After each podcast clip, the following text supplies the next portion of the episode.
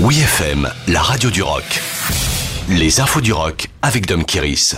REM, 40e anniversaire de son premier album. Le légendaire groupe de rock indépendant REM réédite Chronic Town pour la première fois en CD, suite au succès du premier single Radio Free Europe en 1981.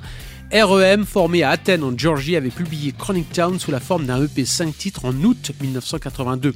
À l'époque uniquement disponible en vinyle, sa nouvelle version CD sortira le 19 août via le label indépendant d'origine Iris Record.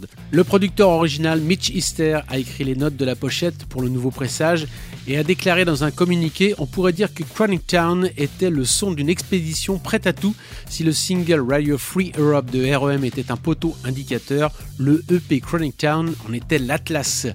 Avec ce premier mini-album, REM a lancé un style musical inédit mélangeant la tradition des guitares en arpège des années 60 et le son de la new wave des années 80 avec des voix murmurées et des paroles obscures du chanteur Michael Stipe.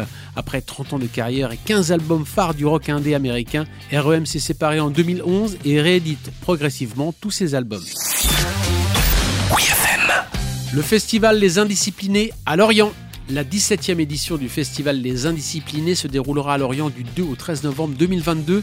Ce festival dédié aux musiques actuelles a révélé sa programmation complète qui se tiendra sur 10 jours dans différentes salles autour de Lorient, dans la région Bretagne Sud. Le programmateur Thierry Wall a confié au quotidien Ouest France que toute l'essence des Indisciplinés est de proposer un spectre très large de ce qui se fait aujourd'hui dans le monde de la musique. C'est ainsi que les redoutables new-yorkais John Spencer and the Hitmakers joueront à Lorient le 3 novembre dans le cadre de sa tournée française.